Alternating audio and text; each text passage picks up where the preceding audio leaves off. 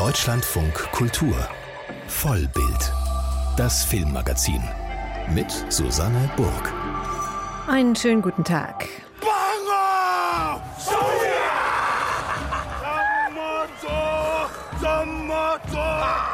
Ja, so klingt es, wenn die Fußballmannschaft von amerikanisch Samoa kurz vor dem Spiel steht und sich nochmal Mut und den Gegnern Angst einflößen will.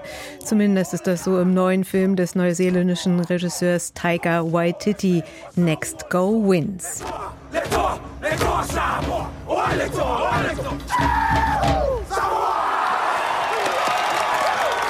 Ja, ich habe mit Taika Waititi gesprochen über Fußball und die Frage, wie sehr man sich auch über andere Menschen und Länder lustig machen darf.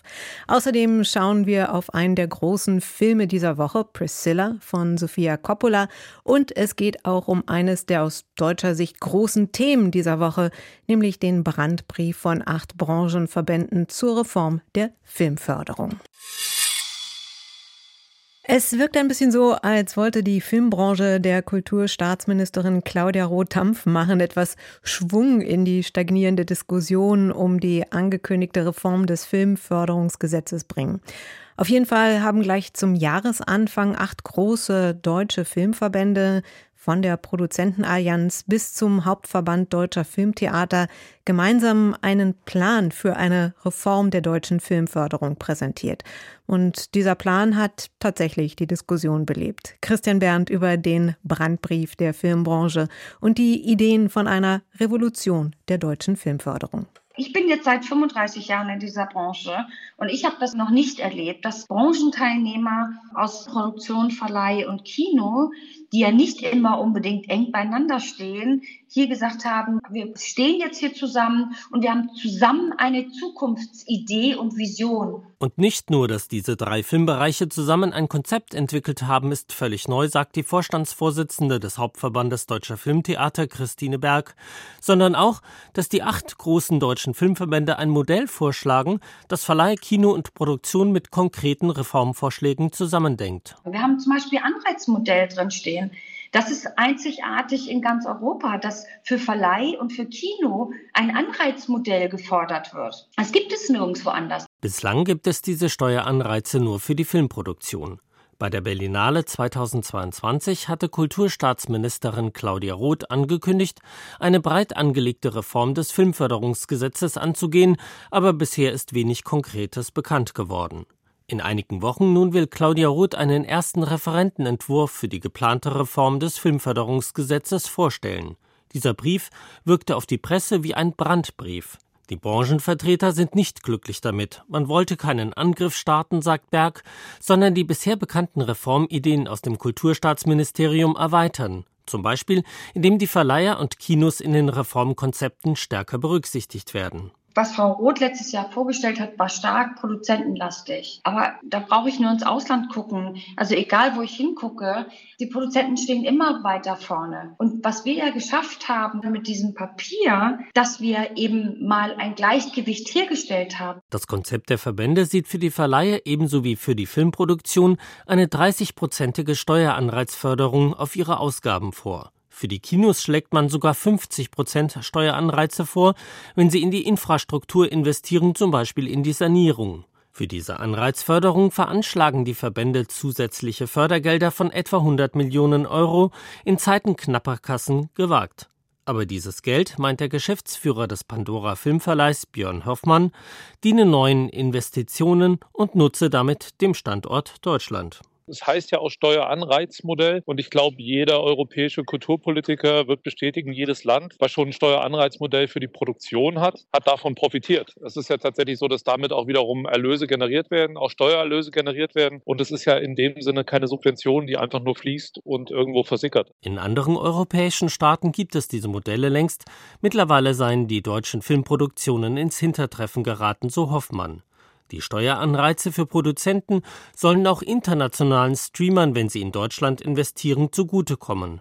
Dass mit dem Geld nur Serien und Filme für die Plattformen gedreht werden und das deutsche Kino dadurch zu kurz kommt, befürchtet Hoffmann nicht. Um den deutschen Produktionsstandort auszulassen, reicht Kinofilm nicht. Da brauchen wir Serienproduktion, da brauchen wir sicherlich auch Streamingproduktion. Auf der anderen Seite sieht man ja auch, dass eine Plattform wie Netflix oder auch wie Apple sich ganz klar auch Richtung Kino orientiert. Mit den großen Spielfilmproduktionen versuchen alle Streamer inzwischen auch heute ins Kino zu kommen. Das lässt sich ja ganz klar feststellen. Neben den Steueranreizmodellen, für die das Bundesfinanzministerium zuständig ist, betrifft der zweite zentrale Punkt die Reform des FFG, des Filmförderungsgesetzes. Hier setzt man auf die sogenannte Referenzförderung. Es gibt auch eine Referenzförderung im jetzigen FFG. Allerdings liegt der Fokus im jetzigen FFG auf einer Projektförderung. Das heißt, wir reden bei nahezu allen Förderentscheidungen über Gremienentscheidungen. Und eine Referenzförderung ist einfach eine Förderung, in der man durch vorausgegangene Erfolge, zum Beispiel verkaufte Tickets oder Preise auf Festivals, seine Förderung automatisch verdient und diese dann einsetzen kann für neue Projekte. Und das ist eine kleine Revolution im deutschen Fördersystem, wenn das so kommt. Die Gremienverfahren sind bisher so langwierig, meint Hoffmann, dass es mitunter fünf Jahre dauert, bis ein Film realisiert werden kann. Und wenn wir es da schaffen, tatsächlich mehr Geschwindigkeit reinzubringen, das Kreative nicht sagen, ach, dann mache ich vielleicht lieber eine Serie oder produziere für eine Streaming-Plattform einen Film. Ich glaube, dann können wir es auch schaffen, einfach wieder neben dem wirtschaftlichen Faktor auch wieder kulturell mehr Erfolg zu haben. Diesen Erfolg könnte der deutsche Film auch gebrauchen, denn auf internationalen Festivals kommt er kaum vor. Ihm fehlt die internationale Strahlkraft, trotz der heute schon hohen Förderung von insgesamt 600 Millionen Euro pro Jahr. Claudia Roth hat bereits erklärt, dass die Vorschläge der acht Filmverbände nicht weit entfernt sind von ihren Ideen. Aber auch im Konzept der Verbände bleiben noch genügend offene Fragen, sehr viel Zeit für Debatten bleibt nicht mehr. Nächstes Jahr soll das neue Filmförderungsgesetz bereits in Kraft treten. Christian Berndt über die Pläne der acht deutschen Filmverbände zur Reform der deutschen Filmförderung. Mit der Nazi-Farce Jojo Rabbit hat der neuseeländische Regisseur 2020 einen Oscar gewonnen. Jetzt ist der Regisseur mit maorischen Wurzeln mit einem anderen Herzensprojekt zurück. Michael Fassbender spielt in Next Go Wins einen na, abservierten und auch cholerischen Fußballtrainer, den Niederländer Thomas Rongen. Der wird nach amerikanisch Samoa geschickt, um das Team der kleinen Pazifikinsel für die WM-Qualifikation fit zu machen. Kein leichtes Unterfangen. Wir wollen versuchen, dass der Ball im Netz landet. Konzentration! Guckt, wo ihr hinschießt! Was soll das? Tja, das Team von amerikanisch Samoa gilt als das schlechteste Team der Welt nach einer historisch hohen Niederlage bei der WM-Qualifikation 2001 gegen Australien. Zehn Jahre später kommt nun der Niederländer Rongen und hat so seine Probleme mit dem Team. Taika Waititi erzählt diese wahre Geschichte als Comedy mit einer mächtigen Portion Culture Clash. Ich hatte die Gelegenheit, mich mit Taika Waititi in Berlin zu unterhalten. Erste Frage, eine wichtige Frage. Ist Fußball für Sie Soccer oder Football? It is football. We all know that. Es ist Football. Das wissen wir alle. Im amerikanisch Samoa nennen sie es Soccer, in den USA auch. Für mich ist es Football. Ich muss in jedem Land darauf achten, dass ich die richtige Sprache spreche. Speaking the right language.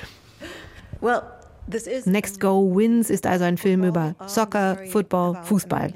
Sie erzählen die Geschichte der Fußballmannschaft von amerikanisch Samoa, die 2001 eine 31 zu 0 Niederlage im Länderspiel gegen Australien einstecken musste. Es gab 2014 auch einen Dokumentarfilm über diese Geschichte. Als Sie von dieser Geschichte hörten, warum dachten Sie, das ist eine Taika Waititi Geschichte? Um, because I felt like it was something I never planned to do.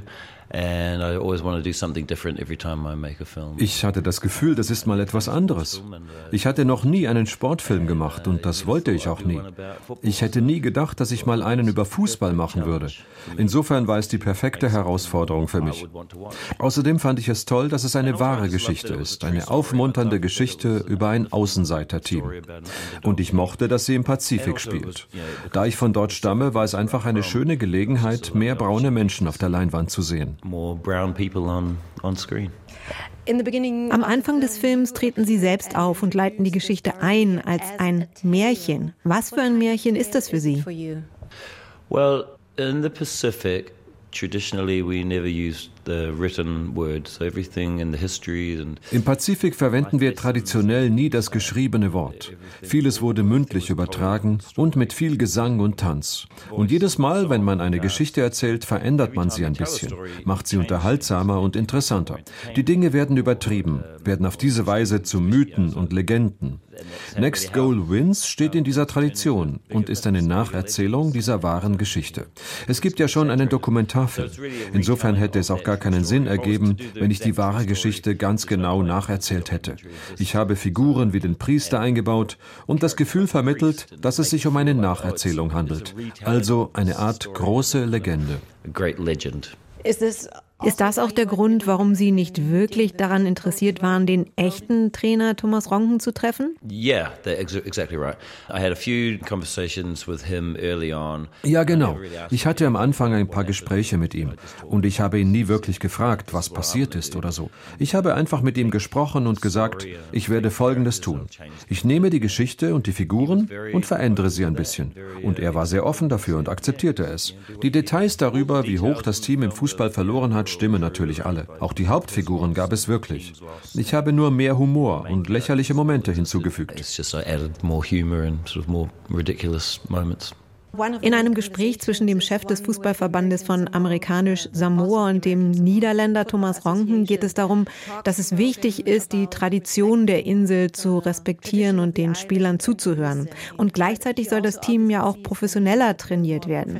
Ist Fußball in der Hinsicht auch eine Parabel für etwas Größeres, nämlich die Frage, wie man Tradition und internationalen Kapitalismus kombiniert? Yeah, I feel like ja, ich habe das Gefühl, dass im Sport im Allgemeinen und im Profisport im Besonderen die Verbindung zur Kultur fehlt. Er ist zur Ware geworden, zu einem Geschäft. Und die Freude am Sport selbst ist meiner Meinung nach bei vielen Sportarten verloren gegangen. Und das ist auch ein Thema in diesem Film, dass die Leute vergessen haben, warum sie mit dem Spiel ursprünglich angefangen haben. Wenn man das auf den Film überträgt, ich bin nicht zum Film gekommen, um Preise zu gewinnen. Ich bin zum Film gekommen, weil ich Geschichten aus Neuseeland erzählen wollte. Geschichten, die mir aus dem Herzen sprechen. Und ich glaube, die meisten Spieler haben mit dem Fußball angefangen, weil sie das Spiel liebten. Und dann ging es nur noch um Geld und weniger um die Kultur des Fußballs, sondern mehr darum, um jeden Preis zu gewinnen. Und ich denke, das ist der Punkt, an dem sich viele Menschen in der Welt verlieren. Es ist diese Vorstellung von Erfolg und dass man immer gewinnen muss.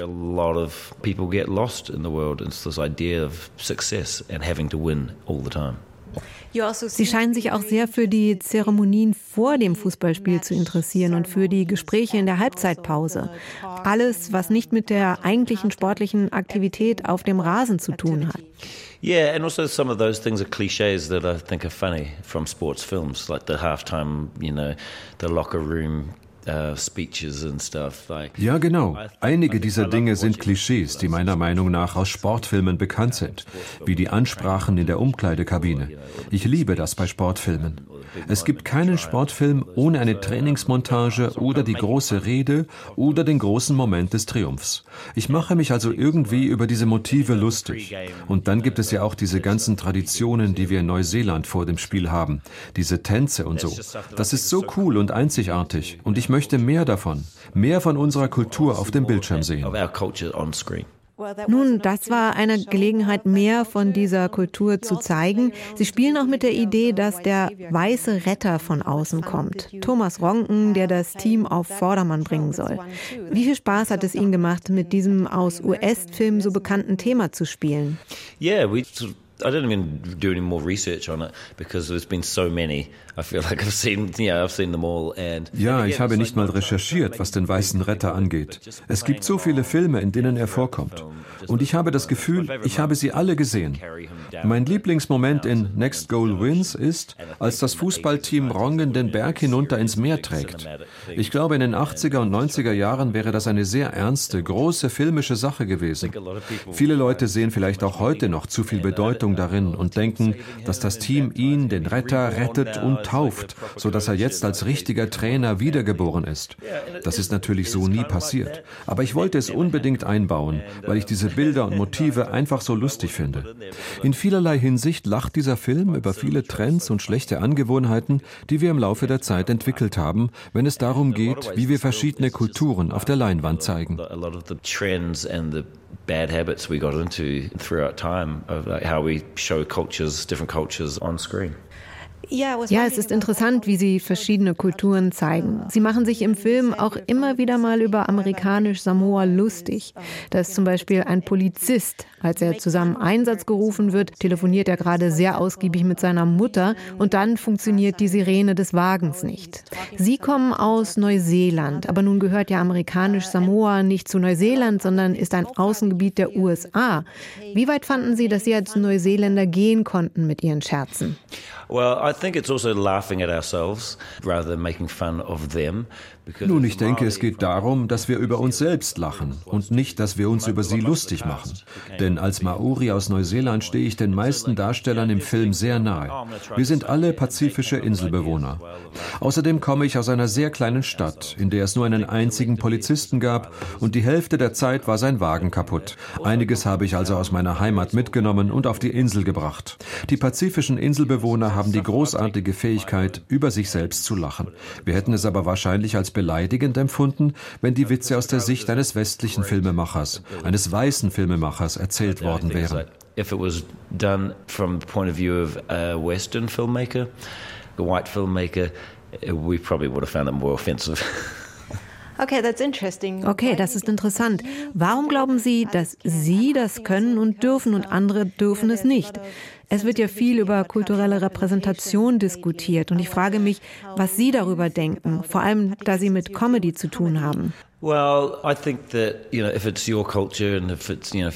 Nun, ich denke, wenn es die eigene Kultur ist und niemand verletzt wird, ist es in Ordnung. Wir lachen über die Eigenheiten oder die winzig kleinen seltsamen Dinge, die in kleinen Städten passieren. Es ist in Ordnung, wenn es deine Kultur ist und du das Gefühl hast, dass du mit und über deine Familie lachst.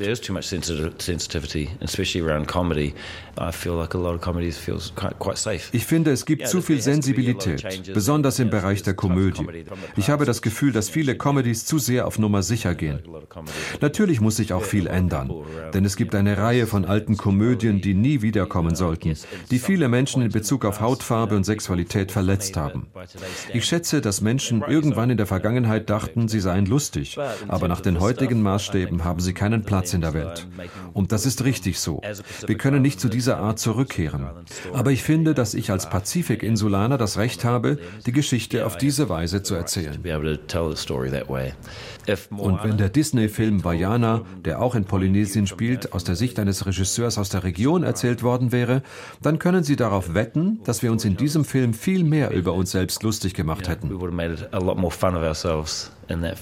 Das sagt der neuseeländische Regisseur Taika Waititi. Sein Film Next Go Wins läuft jetzt bei uns im Kino. Morgen steht die erste Preisverleihung des Jahres in Los Angeles an. In der Nacht von Sonntag auf Montag unserer Zeit werden die Golden Globes verliehen. Traditionell ist das ja auch ein Indikator dafür, welche Filme und DarstellerInnen auch bei den Oscars dann Chancen haben werden. Vieles deutet auf ein Duell zwischen Oppenheimer und Barbie hin, aber auch die deutsche Schauspielerin Sandra Hüller steht in diesem Jahr auf der Liste der Nominierten. Katharina Wilhelm aus Los Angeles über die Favoriten im Preisrennen. In einer Kategorie dürfte der Gewinner oder besser die Gewinnerin schon feststehen. Hi Barbie. Hi Barbie. Hi Barbie. Hi Barbie. Die Golden Globes haben eine neue Kategorie in diesem Jahr, Cinematic and Box Office Achievement. Das könnte man mit größter Kassenhit übersetzen. Und der war eindeutig Barbie im vergangenen Jahr mit Kinoticketeinnahmen von mehr als 1,4 Milliarden Dollar. Hi Barbie. Hi Barbie. Insgesamt 27 Kategorien gibt es bei den Golden Globes. Hier ein kurzer Überblick über die spannendsten. Bestes Filmdrama. Zu den Favoriten dürfte hier Oppenheimer von Christopher Nolan gehören. Es ist ein Wettlauf gegen die Nazis. Wir haben zwölf Monate Vorsprung. Amerikas ganze Industriemacht und wissenschaftliche Innovation laufen hier zusammen. Der Film über den Vater der Atombombe hat insgesamt acht Nominierungen. Größter Konkurrent Maestro über den Dirigenten Leonard Bernstein. Beste Komödie oder Musical. Hier ist unter anderem Barbie nominiert. Der Film von Greta Gerwig führt mit neun Nominierungen die Golden Globes insgesamt an. Möglicherweise entscheidet sich die Jury aber für das schräge Indie-Drama Poor Things mit Emma Stone in der Hauptrolle. Sie ist ein Experiment. Guten Abend. Ihr Gehirn und Ihr Körper sind noch nicht ganz im Einklang. Aber sie entwickeln sich mit erstaunlicher Geschwindigkeit. Bester Hauptdarsteller Drama. Einige US-Kritiker tippen auf Bradley Cooper in Maestro. Er muss sich dabei gegen Leonardo DiCaprio in Killers of the Flower Moon. Warum bist du hergekommen? Wegen meinem Onkel. Hast du Angst vor ihm? Nein, ich er ist der netteste Mann der Welt. Und Killian Murphy in Oppenheimer durchsetzen. Beste Hauptdarstellerin, Drama. Die deutsche Schauspielerin Sandra Hüller ist eine der Favoritinnen. Sie ist für den Film Anatomie eines Falls nominiert, als Ehefrau, der der Mord an ihrem Mann vorgeworfen wird. Folgt man ihrer Logik, waren alle Probleme von Samuel meine Schuld. In gleich zwei Filmen ist sie auch in der Kategorie Bester nicht englischsprachiger Film zu sehen. Anatomie eines Falls und Zone of Interest. Das Besondere an den Golden Globes, nicht nur Filme, sondern auch TV-Serien werden ausgezeichnet. Besonders gute Chancen hat wahrscheinlich die Serie Succession um die Nachfolge eines Medienmoguls als Bestes Seriendrama. Nominiert wurde auch The Crown, die Serie über das britische Königshaus. Sie ist fast jedes Jahr nominiert. Neu dabei ist die Serienadaption des Videospiels The Last of Us mit Pedro Pascal und Bella Ramsey. In der Kategorie Beste Comedy oder Musical-Serie könnte es ein enges Rennen zwischen dem Überraschungserfolg Jury Duty geben, einer Reality-TV-Show, der Fußball-Comedy Ted Lasso und der bei den Kritikern beliebten Serie The Bear über einen ehemaligen Spitzenchefkoch. Und wie läuft die Show ab? Der in Deutschland eher unbekannte Comedian Joe Coy moderiert die Show. Keine einfache Aufgabe, denn die Golden Globes produzierten in den vergangenen drei Jahren vor allem negative Schlagzeilen. Rassismus, der Vorwurf von Bestechlichkeit und Vorteilsnahme lagen als dunkle Wolken über der Show. Einige Stars wie Tom Cruise boykottierten sogar die Verleihung. Auch deswegen haben sich die Golden Globes neu aufgestellt. Es gibt neue Jurymitglieder. Die Hollywood-Auslandspresse HFPA, die das Event einst ins Leben gerufen hatte, hat mittlerweile kaum noch etwas zu melden. Mit diesen Maßnahmen hoffen die Veranstalter, dass die Golden Globes einen Neuanfang wagen können. Katharina Wilhelm aus Los Angeles mit einem Ausblick auf die ja, neu aufgestellten Golden Globes. Die werden am Sonntagabend in Kalifornien verliehen. Biopics hm, sind schon lange beliebt, aber in den letzten Monaten sind auffällig viele ins Kino gekommen. Napoleon beispielsweise oder Ferrari über den Rennwagenfahrer und Hersteller Enzo Ferrari oder Maestro von und mit Bradley Cooper über das Leben von Leonard Bernstein. Der Film ist viermal für die Golden Globes nominiert. Diese Filme sind recht klassisch in dem Sinne, dass die berühmten Männer im Zentrum stehen. Mit Priscilla von Sofia Coppola ist diese Woche ein Film gestartet, der von Anfang an klar macht, welche Perspektive er einnimmt, nämlich die der Frau an der Seite von Elvis, die von Priscilla Presley. Die Hauptdarstellerin Kaylee Spaney ist für ihre Rolle auch für einen Golden Globe nominiert und Anna Wollner stellt den Film vor. Magst du Elvis Presley? Natürlich. Wer nicht? Ich bin mit ihm befreundet. Wir sind manchmal bei ihm eingeladen. Er freut sich immer sehr über Leute, die aus der Heimat kommen. Ein junges Mädchen wird in einem Diner auf einer amerikanischen Militärbasis in Deutschland von einem jungen Offizier angesprochen und eingeladen, Elvis kennenzulernen, den King of Rock'n'Roll im Auslandseinsatz, stationiert in Wiesbaden 1959. Elvis ist 24, Priscilla gerade mal 14 Jahre alt. Der Beginn einer ungleichen Liebesgeschichte. Begleite uns doch am Wochenende.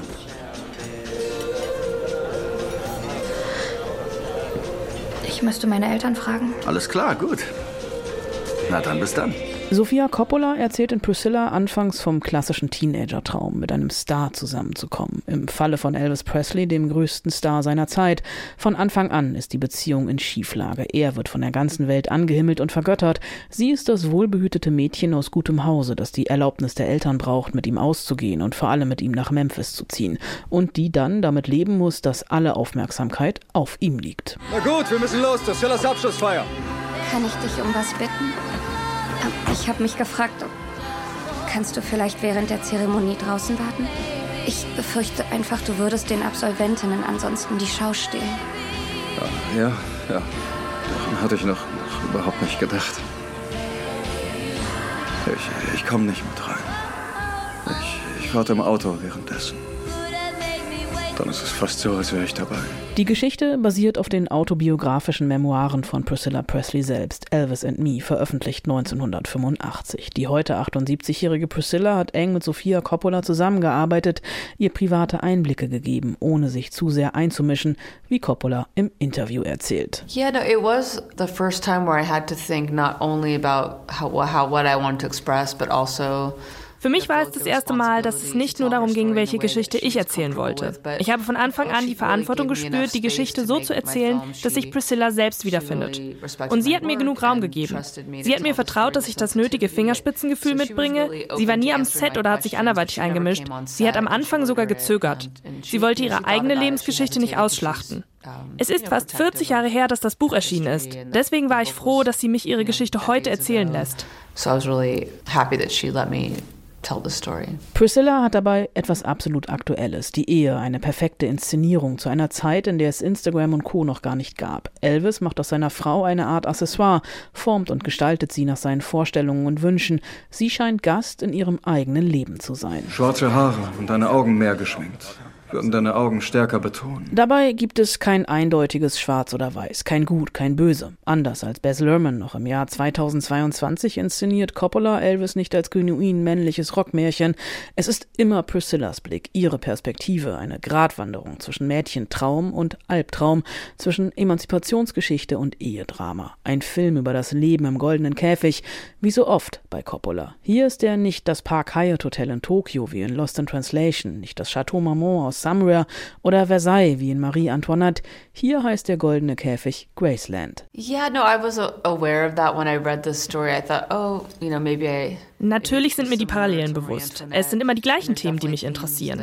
Aber ich will sie variieren. Anders als Marie Antoinette zum Beispiel handelt Priscilla aus eigenem Antrieb, aus eigener Motivation. Sie behält, zu Teilen zumindest, die Kontrolle über ihr Leben, hat am Ende die Kraft zu gehen. Ich war von ihrer Stärke beeindruckt, vor allem für die damalige Zeit. In den frühen 70er Jahren einen sehr berühmten Ehemann zu verlassen, ohne eigenes Einkommen, das muss man erst mal schaffen. Meine Mutter und sie sind die gleiche Generation. Ich wollte mehr über das damalige Rollenbild und Rollenverständnis lernen. Außerdem mag ich Geschichten, die von außen aussehen wie ein Traum, aber bei genauerer Betrachtung die gleichen Probleme aufzeigen wie jedes Leben. Dadurch bekommt die Geschichte für mich etwas Universelles. In any situation have human struggles which we can all relate to and they become universal stories, I hope. Gerade deswegen ergibt es mehr als Sinn, dass der Film komplett ohne die Musik von Elvis auskommt. Denn am Ende ist es ein starker Film über eine einsame Frau im goldenen Käfig, ein Eintauchen in die US-amerikanische Popkultur aus weiblicher Perspektive, ein Film eben über Priscilla. Anna Wollner über Priscilla, den neuen Film von Sofia Coppola, jetzt im Kino. Wir wollen noch etwas weiter über Priscilla sprechen Presley sprechen und die Frauen an der Seite berühmter Ehemänner im Kino und zwar mit Anke Lewicke. Hallo. Hallo Susanne. Ja, wenn ich sage die Frau an der Seite berühmter Ehemänner, dann ist die Position der Frau ja eigentlich schon markiert, oder? Also als inhaltlich und visuell bleibt da noch Spiel- und Entwicklungsraum? Ja, du hast schon recht. Das ist eine ganz schön undankbare Rolle, wenn man damit nichts mit anfangen darf. Also eigentlich muss die Regie doch irgendwie Stellung beziehen, damit es nicht langweilig wird und einfach nur, und dieses Narrativ haben wir schon so häufig gesehen, die Erstarrung von Frauen festzuhalten, wollen wir doch auch nicht mehr. Also ich kann kein Korsett mehr in Großaufnahme sehen. Da muss jetzt mal was anderes kommen. Und ich finde eben, dass es da schon viele Möglichkeiten gibt. Also die Frauen können ja gestalten, ausgestalten, diese Rolle unterwandern. Sie können diese Rollenbilder sprengen. Also da kann das Kino noch ziemlich viel erzählen. Und wir hatten ja, du hast die Titel eben auch schon erwähnt, Maestro und Ferrari. Über die Filme haben wir ja auch kürzlich in Vollbild gesprochen. Und da ist uns doch auch schon aufgefallen, dass uns diese Frauen eigentlich mehr in Erinnerung geblieben sind. Also erstmal so, beide Frauen leiden an ihren Männern. Aber trotzdem kriegt man bei Carrie Mulligan, eben die die Frau von Leonard Bernstein spielt, mit, dass sie weiß, dass er sie braucht. Und dadurch bringt sie ins Bild immer so eine spannungsgeladene Präsenz. Also auch wenn sie hinten steht an der Seite, sie ist immer voll da. Das fand ich schon bemerkenswert. Mal sehen, ob sie dafür einen Golden Globe bekommt. Und ich fand auch Penelope Cruz als Frau von Ferrari klar, dieser Mann geht fremd, aber sie leitet die Geschäfte und dadurch gibt es dann auch noch mal ein ganz anderes Machtverhältnis. Also ich glaube, wenn man diese Frauen noch mehr ausgeleuchtet hätte, noch mehr zum Zuge gekommen lassen hätte, dann wären das super Filme geworden. Ja, bei den beiden Filmen, die du erwähnt hast, ist ja auch der Titel schon Programm. Da geht es um die Männer. Ein anderer Film, der mir noch einfällt, wäre Napoleon. Auch da geht es natürlich um den Feldherrn. Aber auch da ist es ja fast die Frau, die eigentlich zur Hauptfigur wird, weil sie ja Napoleon doch ganz schon gut im, im Griff hat. Ähm, und auch sie ist ja irgendwie so eine schillernde Figur. Also nicht nur im Gefängnis äh, da der, des Schlosses von Napoleon. Ähm, bei Sofia Coppola wird es aber natürlich jetzt noch deutlicher, ähm, schon sehr eindrücklich, oder wie, so vor, so wie Sofia Coppola in Priscilla, ähm, die Geschichte, die ja auch eine Geschichte einer Selbstermächtigung ist, visuell umsetzt. Ja, ich finde, das ist wie so eine stille Rebellion. Also Graceland ist ja erstmal auch so ein Sehnsuchtsort. Boah, das Reich, was Elvis eigentlich erschaffen hat. Dann bekommt sie aber mit, dass Elvis gar nicht in diesem Reich lebt, weil er ja immer weg ist. Er ist ja eigentlich die große Leerstelle. Aber sie darf dieses Reich auch nicht beleben. Also er behandelt sie ja wie so ein Stück Dekoration, wie ein Möbelstück. Und ich finde das so schön, wie der Film das so erstmal auch mit dem Licht so einfängt. Da ist immer so, ja, so gedämmtes Licht. Die Gesichter sind im Halbschatten. Das macht so Sinn. Und dann kriegt sie ja so ein Bewusstsein dafür. Und dann wird es auch heller. Dann ist ihr Gesicht mehr, wird es mehr beleuchtet. Also das finde ich macht Sophia Coppola schon ganz gut und auch dieses Spannungsfeld, dass sie eigentlich Elvis liebt, aber weiß, sie können kein gemeinsames Leben führen. Und das ist so immer in den Bildern drin und auch wenn das so ruhige Bilder sind, fangen die so langsam an zu beben, dass wir das doch registrieren. Ja, und dann hat sie ja nochmal, um auf Marie Antoinette zu kommen, das ist ja das völlige Gegenteil eigentlich. Also die macht ja ihr goldenes Gefängnis noch goldener mit den wilden Partys, die sie schmeißt, den Klamotten. Sie macht sich selbst zur Pop Queen. Dazu gibt es die ganzen äh, Pop-Songs dazu. Das guckt man sich alle gerne an. Das ist so ein pompöser Kostümfilm. Aber letztlich passiert dann auch weniger. Also sie macht ihren Käfig noch goldener, aber schließt sich eben noch mehr ein, während es auch bei Priscilla schon so eine Utopie gibt. Hm, also können wir festhalten, es gibt durchaus dann auch diese Perspektiven auf die Frauen an der Seite von berühmten Männern. Ähm, andere Filme wären noch äh, Jackie, die First äh, Lady und Spencer. Und bei allen geht es ja darum, dass die Frauen eigentlich mehr sein wollen als diese Frau an seiner Seite. Sind nicht unbedingt Emanzipationsgeschichten, aber doch Geschichten von Frauen, die versuchen, sich ihren eigenen Platz zu erobern. Wie weit ist das Kino da mit seiner Entdeckungsreise dieser Perspektive deiner Meinung nach?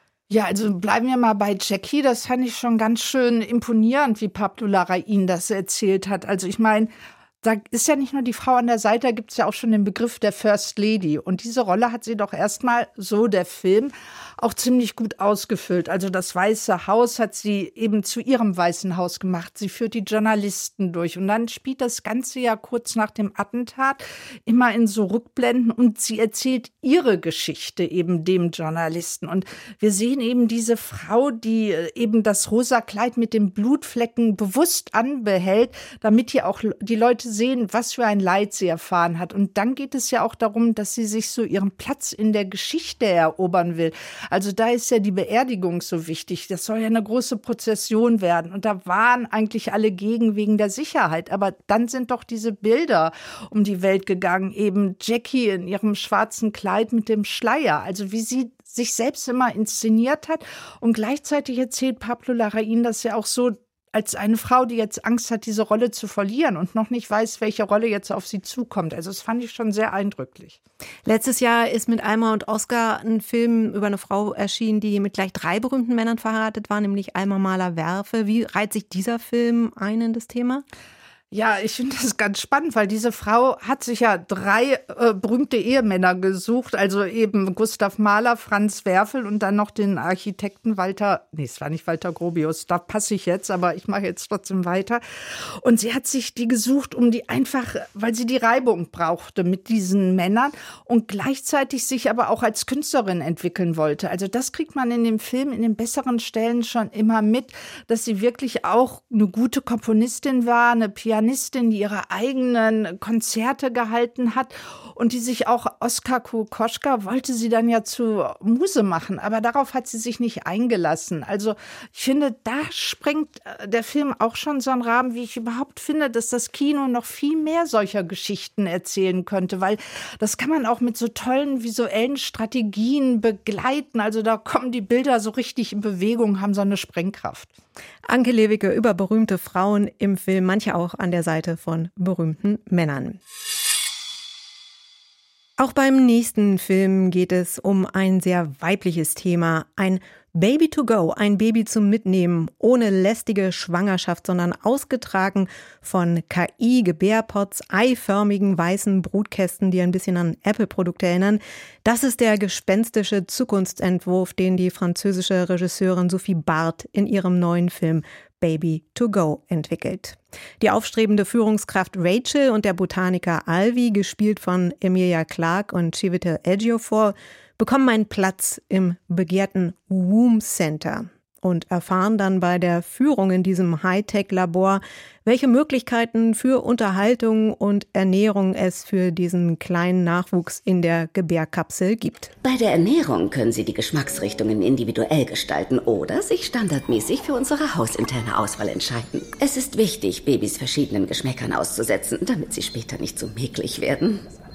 In unserer App finden Sie eine Entwicklungstabelle. Und Ihre Babys kommen nicht in Kontakt mit schädlichen Viren, Chemikalien, Toxinen oder Bakterien. Wir arbeiten auch an der Entwicklung ihrer Darmintelligenz so früh wie möglich. Ja, die Fortpflanzung hat hier nichts mehr mit dem menschlichen Körper zu tun und wird dafür komplett in den Wirtschaftskreislauf eingebunden. Auch darüber habe ich mich per Videokonferenz mit Sophie Barth, die in den USA lebt, unterhalten. In ihrem Kurzfilm Happiness stand eine Frau im Zentrum, die eine Kiste mit Glück kauft und nicht weiß, ob sie sie öffnen soll oder nicht. In ihrem Spielfilm Cold Souls ging es um ein privates Labor, das Seelen lagert und den Menschen Erlösung verspricht. Jetzt in Baby to Go geht es um künstliche Intelligenz, eine Gebärmutter, die biologische Schwangerschaften überflüssig macht.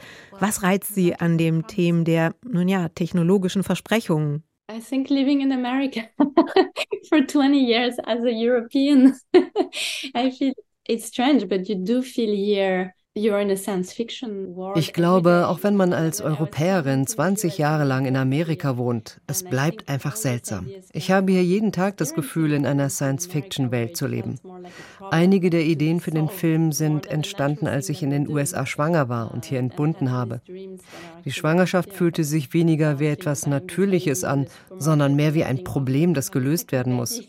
Ich hatte auch all diese Träume, die im Film vorkommen. Ich habe geträumt, dass ich ein Baby im Supermarkt kaufe und mir dann ein zweites Baby kostenlos dazu angeboten wird. Als Filmemacher saugt man auf, was um einen herum passiert.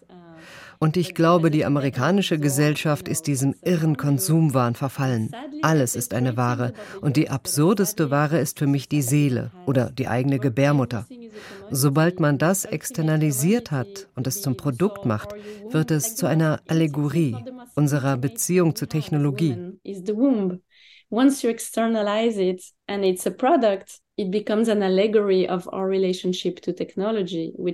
ich glaube grundsätzlich, dass Technologie ein Werkzeug sein und bleiben sollte. Wir sollten nicht zu Sklaven des Werkzeugs werden. Das Mobiltelefon zum Beispiel ist übermächtig geworden und hat mehr Einfluss auf uns als unser eigenes Bewusstsein. Es sind also die großen philosophischen Fragen, die sich die amerikanische Gesellschaft meiner Meinung nach erst stellt, wenn es zu spät ist. Dann regulieren sie, geraten in Panik und merken, dass sie zu weit gegangen sind. And then they regulate, and then they panic, and then they realize it's gone too far.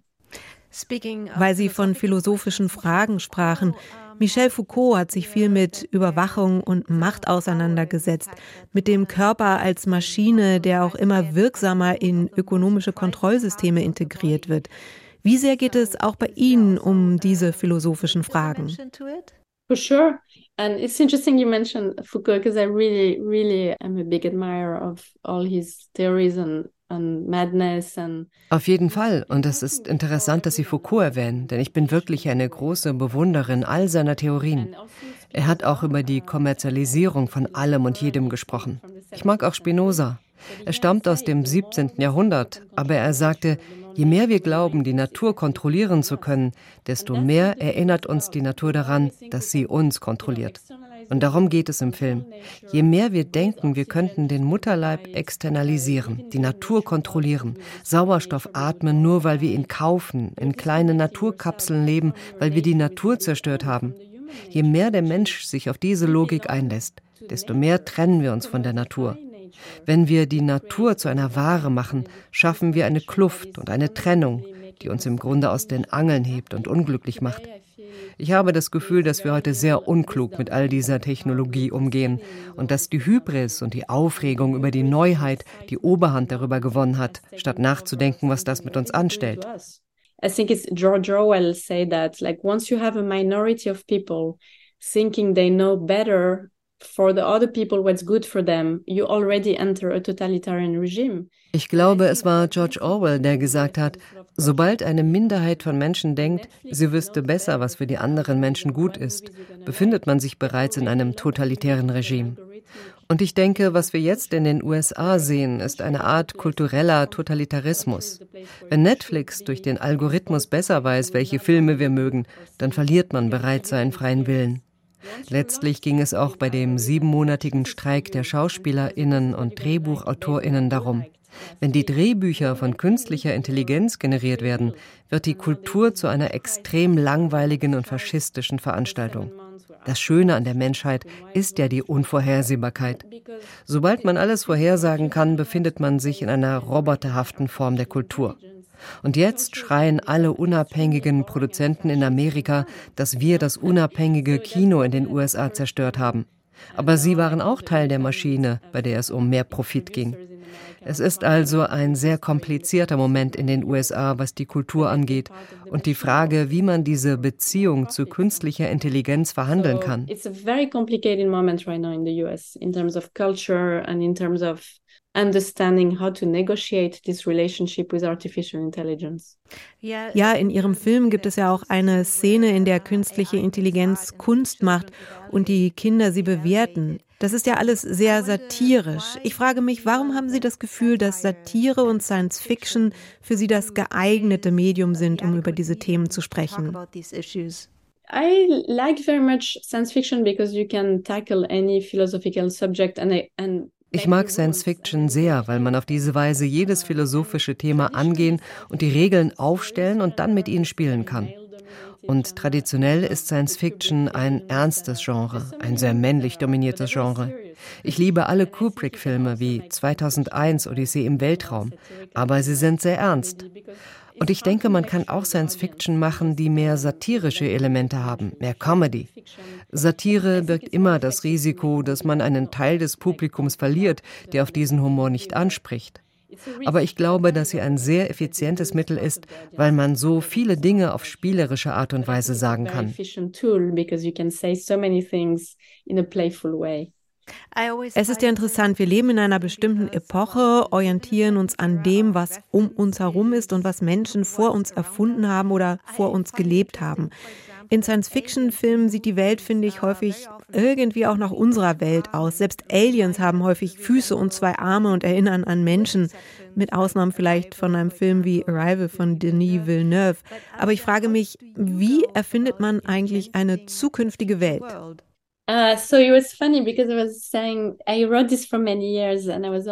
Es war lustig, denn ich habe viele Jahre an dem Film geschrieben und ich habe immer gescherzt, dass ich in der Zukunft forsche und recherchiere.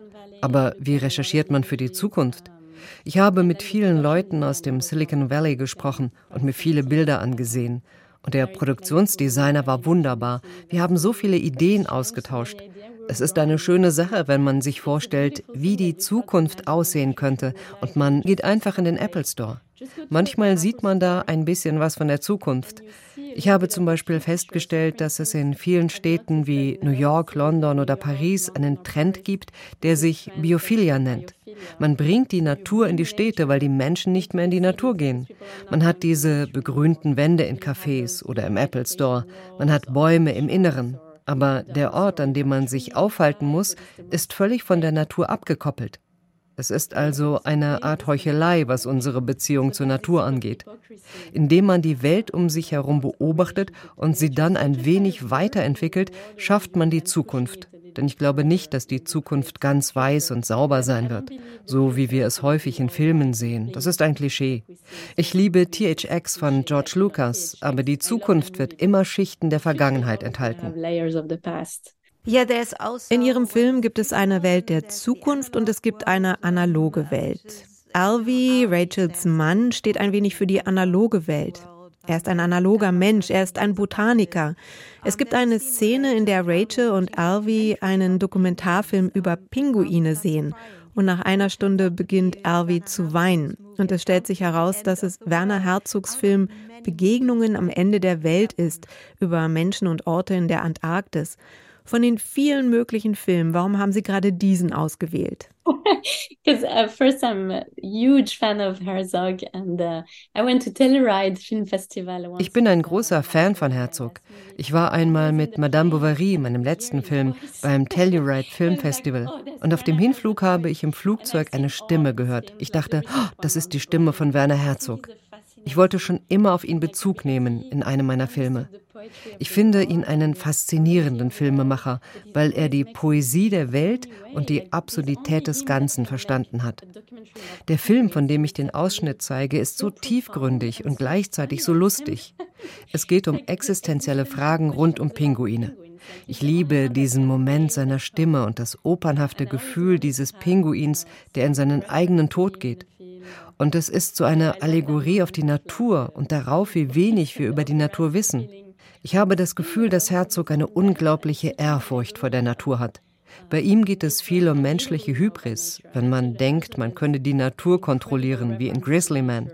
Und dann sind die Bären eben Bären und sie sind wild und sie werden dich fressen. Und das ist das Gesetz der Natur. Und ich glaube, von allen Filmemachern ist er derjenige, der unsere Position in der Natur am besten verstanden hat. Auf die raffinierteste, poetischste und lustigste Weise. Our position in nature, the in the most sophisticated and poetic and funny way.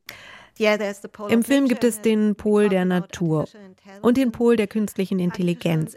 Künstliche Intelligenz ist ja seit einiger Zeit ein großes Thema. Es gab unter anderem den großen Hollywood-Streik, den haben Sie schon erwähnt. Nun gibt es ja auch eine Menge Filme über KI. Ich bin dein Mensch zum Beispiel von Maria Schrader oder Ex Machina. Sehen Sie sich selbst in einer Art filmischer Tradition, was KI angeht? Ja, ja, ja. I've seen, uh, I loved Ex Machina. Ja, ich liebe Ex Machina. Ich habe auch diesen australischen Film gesehen, I'm Mother, in dem eine Robotermutter ein Baby großzieht. Ein sehr interessanter Film, ein Thriller, sehr rau und männlich. Aber ich liebe Science Fiction, denn bei der künstlichen Intelligenz werden wirklich Fragen gestellt, die sich das öffentliche Publikum stellen sollte. All das wird uns ohne demokratischen Prozess präsentiert. Man hat uns also ohne Vorwarnung ChatGPT vorgesetzt, ohne dass wir entscheiden konnten, ob wir es wollen oder nicht. Sie nutzen uns aus. Aber wir haben nicht diese Leute von OpenAI oder Elon Musk gewählt. Sieben Leute im Silicon Valley entscheiden gerade über die Zukunft der Menschheit. Und sie sind nicht gewählt worden. Und das ist für mich ein großes Problem. Und das Einzige, was wir tun können, ist darüber zu sprechen und es in Dokumentationen, Filmen und Podcasts aufzudecken. Wir alle sollten als Bürger wissen, wohin wir uns bewegen. Wir brauchen Orte des Widerstands. Das haben die Drehbuchautorinnen in LA getan, als sie in den Streik traten. Die Leute haben sich verschuldet. Manche mussten ihre Häuser verkaufen, um den Streik zu überleben. Aber es war wichtiger, den Streik zu gewinnen, als das Drehbuchschreiben der künstlichen Intelligenz zu überlassen. Wir haben also diese erste Schlacht gewonnen. Und ich denke, das ist es, was die Menschen tun müssen. Sie müssen weiter für den Schutz der menschlichen Natur kämpfen. We won that first battle and I think that's what human beings have to do. They have to continue to fight to protect human nature. Kind, Karriere und künstliche Intelligenz, das unter anderem verhandelt die Regisseurin Sophie Barth in ihrem neuen Film Baby to Go ab Donnerstag in den Kinos. Eigentlich wollte sich der Großmeister des japanischen Animes schon vor zehn Jahren zur Ruhe setzen. Damals kam Wie der Wind sich hebt heraus. Wie alle dachten, der letzte Anime-Film von Hayao Miyazaki. Aber seit Donnerstag läuft nun sein neuestes Werk in den deutschen Kinos und ist ebenfalls für die Golden Globes nominiert als bester Animationsfilm. Der Junge und der Reiher. Auf diesem Anwesen geschehen gelegentlich äußerst sonderbare Dinge. Mato, hilf mir! Es soll viele Tote und Verletzte gegeben haben. Ein kleiner Eindruck aus Der Junge und der Reiher. Über diesen außergewöhnlichen Animationsfilm spreche ich jetzt mit meinem Vollbildkollegen Patrick Wilinski. Patrick, Miyazaki stellt hier mal ja kein kleines Mädchen, sondern einen Jungen in den Mittelpunkt seiner Geschichte. Und das heißt, dass Der Junge und der Reiher biografisch gefärbt sei. Wie viel Miyazaki steckt für dich in der Hauptfigur? Ja, man konnte ja jetzt auch lesen, dass das wirklich so eine filmische Biografie sei. Ich glaube, da überspannt man etwas den Bogen, aber der Film beginnt im Jahr, in dem Miyazaki geboren worden ist, 1941, mit einem sehr zerstörerischen Luftangriff der Alliierten auf Tokio. Und im Krankenhaus stirbt eine Mutter, die Mutter des Helden Machito, ein zwölf Jahre alter Junge, der daraufhin mit seinem Vater und dessen neuer Frau aufs Land zieht. Und dort begegnet er einem Graureiher, der ihn in ein geheimes Reich lockt und ihm verspricht, dort kannst du deine Mutter wiedersehen. Und die Mutter von Miyazaki ist jetzt nicht im Zweiten Weltkrieg gestorben, sondern erst 1980. Aber es stimmt schon, dass diese Bindung von Miyazaki zu seiner Mutter sehr stark ist. Also die Mutter litt an Tuberkulose und zum Beispiel in Mein Nachbar Totoro leidet die Mutter auch an Tuberkulose. Die Sängerin aus The Castle in the Sky trägt den Namen von Miyazakis Mutter und überhaupt sagt er immer, alle weiblichen Figuren meiner Filme, egal ob kleine Mädchen oder große Frauen, sind nach dem Charakter meiner Mutter geformt. Das war wohl eine sehr starke, selbstbewusste Frau, die sich auch gegen Traditionen gewendet hat. Und hier im Junge und der Reihe kann man davon sprechen, dass das ein Film ja darüber ist, wie man mit dem Verlust zu einer starken Person umgehen kann. Wie dieser junge Machito versucht, den Tod seiner Mutter über seine spannende Reise in dieses magische Land irgendwie zu verarbeiten. Nun basiert der Film auch auf einem berühmten Jugendroman, der Miyazaki selbst sehr geprägt hat, nämlich How Do You Live von Gensaburo Yoshino. Wie findet sich denn das Werk nun wieder im Film wieder? Ja, dazu muss man wissen, dass auf Japanisch der Junge und der Reiher ebenso heißt wie das Buch How Do You Live. Es ist im Grunde dann doch eine Romanverfilmung und das ist schon spannend. Der Roman wurde nie ins Deutsche übersetzt, nur ins Englische und erschien 1937 und der erzählt von einem Jungen, wie hier im Film auch, der durch viele Begegnungen mit Freunden, Haushältern, Verwandten lernt, wie man leben soll. Das ist ein sehr ethisches, philosophisches Buch, vielleicht weniger ein Jugendroman und dieser Roman entstand halt nicht im Zweiten Weltkrieg, sondern in den 30er Jahren und das war eine Zeit, in der Japan durch eine hohe Militarisierung und einer ja, großen Liebe zum Faschismus geprägt war. Und dass dieses ganze Buch ist eine Warnung vor den Folgen dieser Militärliebe. Und es ist Miyazakis Lieblingsbuch. Und er selber ist ja, gehört zu dieser Nachkriegsgeneration von Künstlern, die mit der Niederlage, damals war Japan an der Seite von Deutschland im Zweiten Weltkrieg, umgehen musste. Und unser Held Machito ist wie der Held im Roman gezwungen, sich permanent von Gruppenzwängen zu umgeben, Dynamiken. Ja, wenn er da in dieses Reich der Unterwelt geht, trifft er auf auf so Wellensittiche. Das sind ja im Grunde so faschistische Soldatentruppen Japans, die versuchen, ihn auch auf seine Seite zu ziehen. Da gibt es diesen Reiher, das ist so eine zwielichtige Figur, ist keine positive Figur. Und dieser junge Mahito muss permanent in jeder Begegnung seinen Individualismus stärken. Er muss lernen, selbst zu denken, selbst zu handeln und sich eben nicht verführen zu lassen von den ganzen Ideologien, die ihn umgeben. Und das ist ja die Botschaft von Miyazakis Kino überhaupt, dass Kinder, schon sehr junge Kinder, lernen müssen, auf sich selbst zu hören. Und diese ganzen verwunschenen Figuren, die da auftreten, das sind so kleine Verführer, die einen auch auf die dunkle Seite der Macht ziehen können. Ja, wie du sagst, die Filme von Miyazaki sind ja immer gespickt mit diesen wundersamen kleinen Wesen, fantastischen Welten. Wie sehr fügt sich diese Magie denn jetzt in diese biografische Erzählung? Ja, ich würde sagen, das ist super gelöst wieder und vielleicht auch so eine Art Best-of seines ganzen Werks. Also es gibt wieder diese Bewegung von der Stadt aufs Land und auf dem Land ist da die Natur und diese Natur ist ja magisch aufgeladen. Es gibt diesen Reiher, es gibt so eine Armade an Fröschen, die Machito plötzlich auffressen möchte. Es gibt die sogenannten Warawaras, das sind so kleine weiße Kugeln, die so als Seelen wiedergeboren werden. Es gibt Karpfenmassen, es gibt diese faschistischen Wellensittiche. Also der Film ist sehr geprägt auch von einer japanischen Mythik, also allein schon der Reiher, diese Figur des Reihers Ist zum Beispiel sehr konnotiert mit Geistern, Göttern und Tod, ja. Anders als der Kranich, der mit Frieden und Glück zum Beispiel in Verbindung gebracht wird.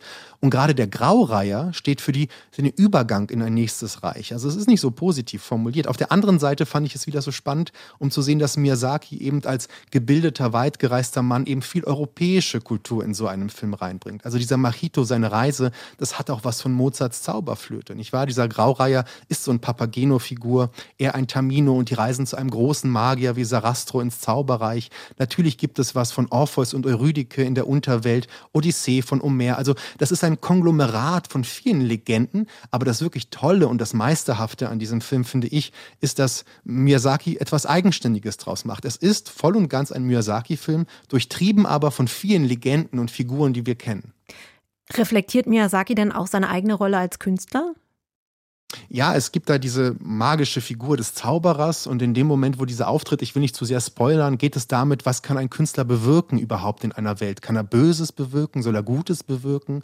Geht es um Eskapismus oder um die Konfrontation mit der Wirklichkeit? Und das ist ein Moment, wo ich denke, ja, da spricht Miyazaki auch als sich selber als Künstler an, der sich fragt, habe ich in meinem Leben, er ist ja auch schon sehr alt, habe ich was getan nach dem Zweiten Weltkrieg? Habe ich meine Aufgabe wahrgenommen? Wusste ich, wie ich lebe, um auf den Roman zurückzukommen, auf dem der Film basiert? Patrick Welinski über Hayao Miyazakis Film Der Junge und der Reiher, der läuft jetzt im Kino. Das war's mit Vollbild. Uns gibt es linear im Programm vom Deutschlandfunk Kultur samstags von 14.30 Uhr bis 16 Uhr oder natürlich im Podcast. Ich bin Susanne Burg. Tschüss.